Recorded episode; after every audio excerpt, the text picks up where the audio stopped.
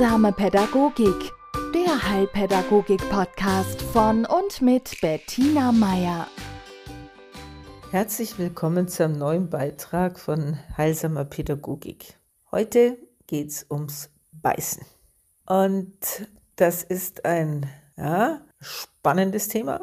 Es ist eins, wo die meisten Eltern etwas verkrampfen, weil wenn ihnen mitgeteilt wird, ihr Kind hätte im Kindergarten ein anderes Kind gebissen, wobei es in der Regel so ist, dass äh, das bei Krippenkindern auftritt. Ja, also da ist es physiologisch, da ist es äh, in der Entwicklung gehört es mit zu den Begleiterscheinungen, wenn ich mich selbst ausprobiere und wenn ich mit anderen Kindern konfrontiert bin, die alle so klein rumwuseln wie ich und auf Augenhöhe sind und ich Aggressionen entwickle, weil der jetzt meinen Bagger weggenommen hat, ja, oder äh, sie mir meine Lieblingskugel von der Kugelbahn, dann ist es ein- bis zweijährigen nicht gegeben, mit diesem anderen Kind in Diskussionen einzusteigen. Sie können es schlicht ergreifend nicht, ja?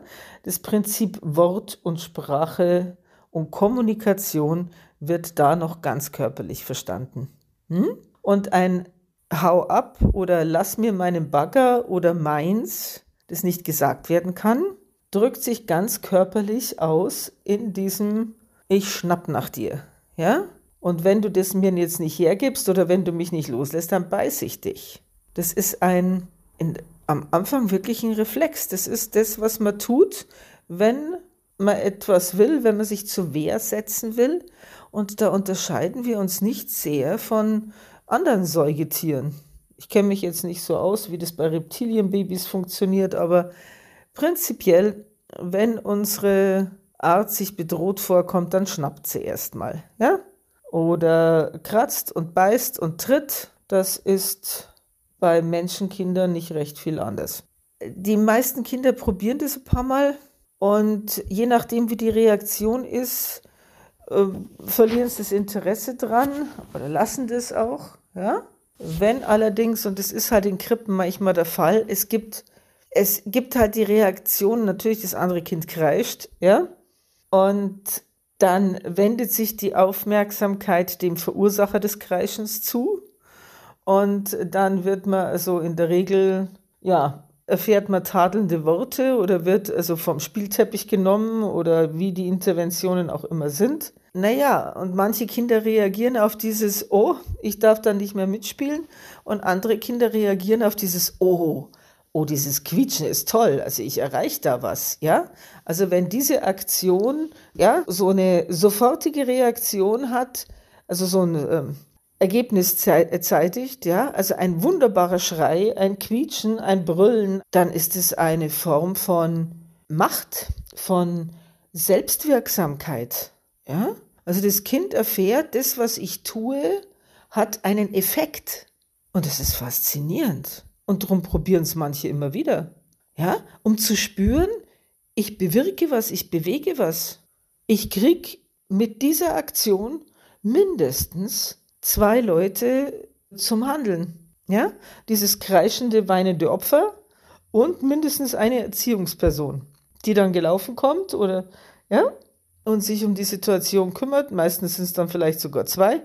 Also es ist der maximale Gewinn bei relativ wenig Aufwand. Und es ist natürlich der falsche Verstärker, aber es ist ein Verstärker und deswegen kann das bei manchen Kindern bis zu zwei, drei Monaten dauern, bis sie das wirklich lassen. Das kommt dann darauf an, wie die Erzieherinnen reagieren. Ja? Also da geht, da macht dann Erziehung beziehungsweise da zeigt sich dann gute Pädagogik. Denn wenn wir uns anschauen, ne, was sind die Benefits, was ist der Gewinn, den das Kind, das da beißt, hat. Ne? Also Aufmerksamkeit, große Wirksamkeit, eine Selbstwirksamkeitserfahrung und gleichzeitig noch dieses Machtgefühl, ich kann da Erwachsene hüpfen lassen, dann sieht man schon, was gefordert ist. Ja? Also es ist dann ganz wichtig, dass man dieses Selbstwirksamkeitserleben dieses kleinen Beißers umleitet auf andere Dinge. Ja?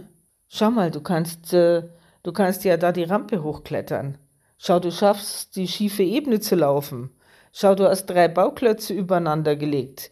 Klar, die schreien jetzt nicht so herrlich oder geben nicht so viel Geräusche, aber es gibt mittlerweile genügend Spielzeug, das auch Geräusche macht, ja? Oder man applaudiert eben dann und ist total begeistert von der Leistung. Also es ist, es ist ein, ein Umlenken und ein Zeigen, hey, du kriegst unsere Aufmerksamkeit auch durch anderes. Und es macht viel mehr Spaß insgesamt und im längeren Verlauf, wenn ich mit meinen Kumpels gut auskomme. Ja? Also wenn ich Lena beiße und Lena quietscht, dann ist es zwar ein momentaner Erfolg, kann aber bedeuten, dass Lena mich die nächsten zwei Tage nicht anschaut, was auch nicht nett ist. Ja?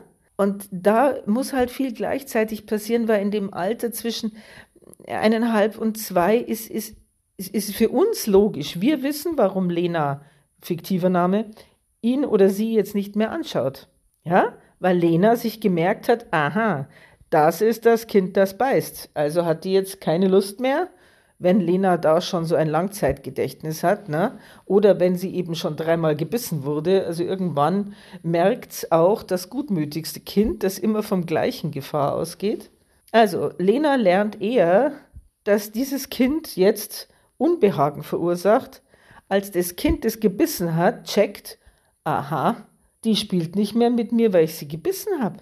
Diese, das ist für uns Erwachsene sonnenklar, wir können das verknüpfen. Diese Wenn-Dann-Beziehung ist für einen Halbjährigen überhaupt nicht so klar. Das ist etwas, was wir, also auf den Gedanken müssen wir ihn bringen. Oder sie. Ja? Also, wenn man dem Kind, das eher Kontakt durch Beißen, Treten, Schlagen, Zwicken aufnimmt, wirklich deutlich machen kann, dass es viel mehr davon hat und dass die Kinder lieber mit ihm spielen oder mit ihr, wenn das ein friedliches Angebot ist. Ja? Also ein Teilen oder ein Hey, ich hol dir einen zweiten Bagger, ein Ich streichel dich, ja? Oder eigentlich mag ich dich und deswegen darfst du jetzt, was weiß ich, ein Apfelstück aus meiner Brotzeitbox haben. Dass das im Endeffekt ein schöneres Gefühl ist, wie dieses kurze, oh, ich freue mich, dass er oder sie so quietscht, das ist die Lernerfahrung. Deswegen geben sie ihr Kind ja in eine Kindertagesstätte. Das lernt es nämlich da, in dieser Umgebung mit den richtigen und einfühlsamen Erzieherinnen leichter als zu Hause.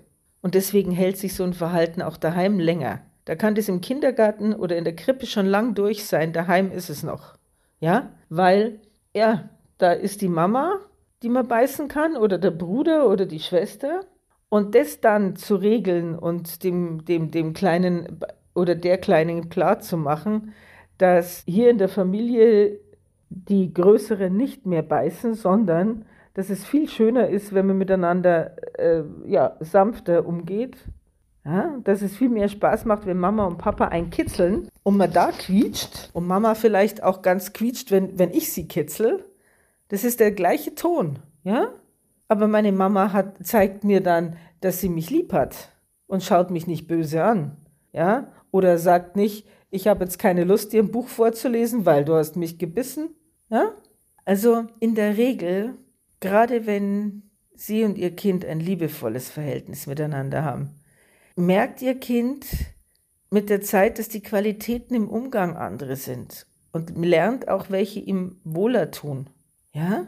Und lernt diese kurzfristige Befriedigung und seien wir ehrlich, also beißen ist was durchaus Lustvolles, das kommt dazu. Es ist eine lustvolle Körperempfindung. Ja?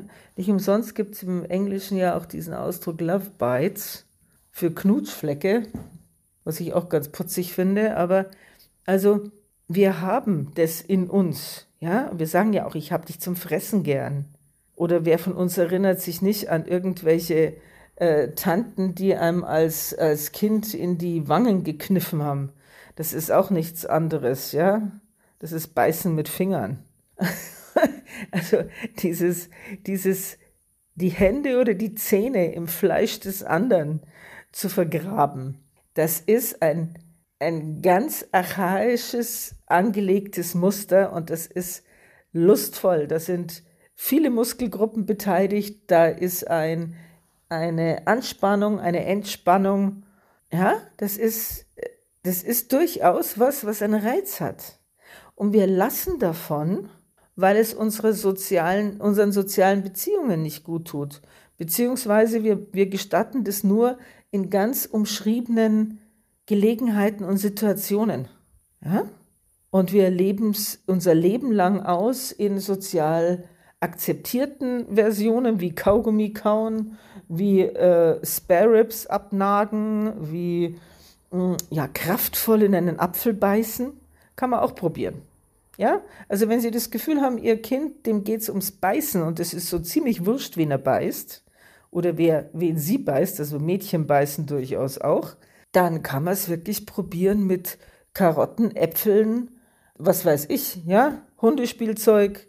Also wenn es um dieses, man kann wirklich auch mit Kindern so spielerisch wie, wie, wie Hunde, die an ihren Kauseilen ziehen und man, man dann sozusagen Seilziehen macht mit dem Mund, das, das, das kann man mit kleinen Kindern auch machen, vorsichtiger natürlich, ne? Aber man kann mal probieren, wer da der Stärkere ist. Ja?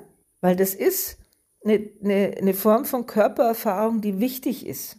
Also drum ein bisschen sich entspannen und wirklich akzeptieren, das ist was in diesem Alter durchaus Natürliches, aber natürlich auch etwas, was man einhegen muss im Sinne der Sozialisation.